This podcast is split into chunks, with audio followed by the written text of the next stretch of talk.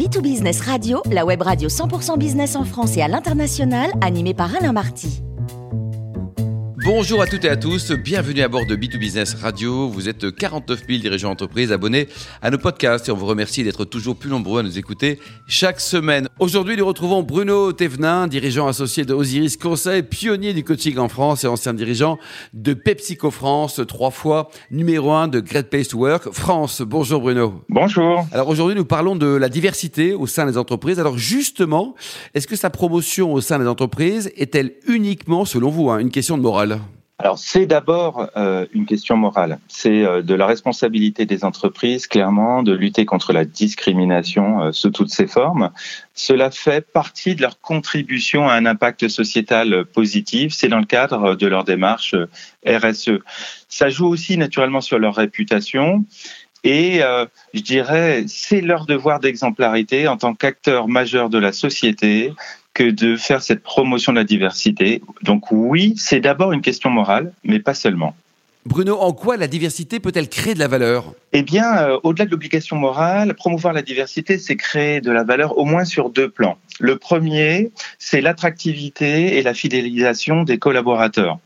Une marque employeur ne peut pas aujourd'hui être pérenne sans avoir une vraie démarche authentique de diversité.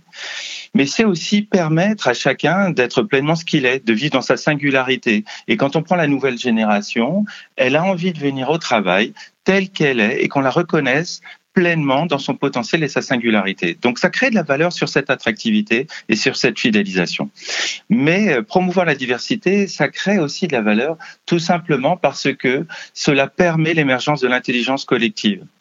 On ne peut plus aujourd'hui répondre à la complexité euh, du monde et un dirigeant dans sa solitude ne peut plus seul répondre à toutes les questions qui lui sont adressées, à tous les problèmes que rencontre son entreprise.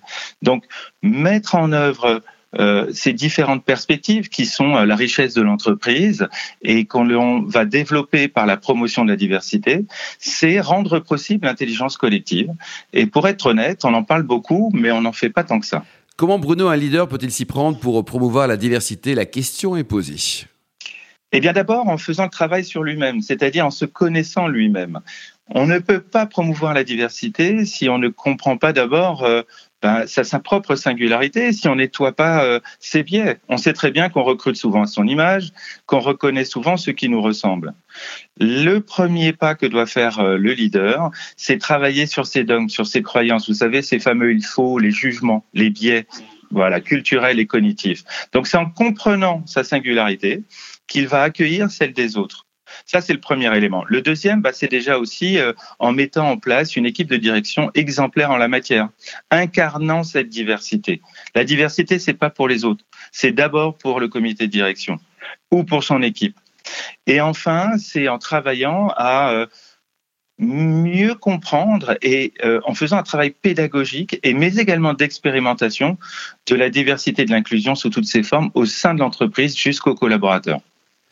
Et selon vous, y a-t-il une dimension de la diversité plus importante qu'une autre?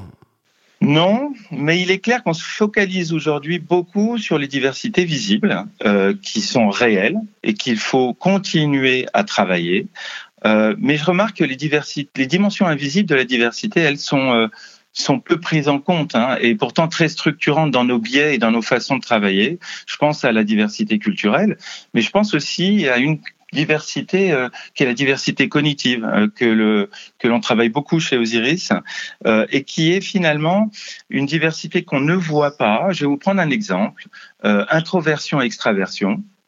Euh, bah oui, il y a des gens qui sont plus introvertis que d'autres et des gens plus extravertis que d'autres. Pour autant, est-ce qu'on en tient vraiment compte dans l'animation de nos réunions pour faire en sorte que les introvertis puissent pleinement s'exprimer et que les extravertis n'interviennent pas toujours en premier? Ou dans l'organisation au travail. Euh, qu'est-ce qu'on fait dans les open space pour laisser la place à des bulles permettant aux introvertis de prendre le temps de la réflexion? Ou qu'est-ce qu'on fait dans le télétravail pour éviter qu'il ne soit généralisé? Parce que les extravertis, eux, ont besoin du lien social et donc ils ont besoin du moment informel pendant la pause café entre deux réunions et donc d'un espace de vie collégial au bureau. Bruno, synthèse, conclusion, les forces à retenir? Ben, en conclusion, on a encore beaucoup de choses à faire sur la diversité, mais on a fait beaucoup de progrès euh, ces dernières années.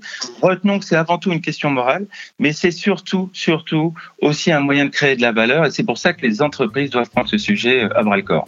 Merci beaucoup Bruno Thévenin pour ce billet d'humeur. Je rappelle qu'on a le grand plaisir de vous accueillir régulièrement à bord de B2Business Radio.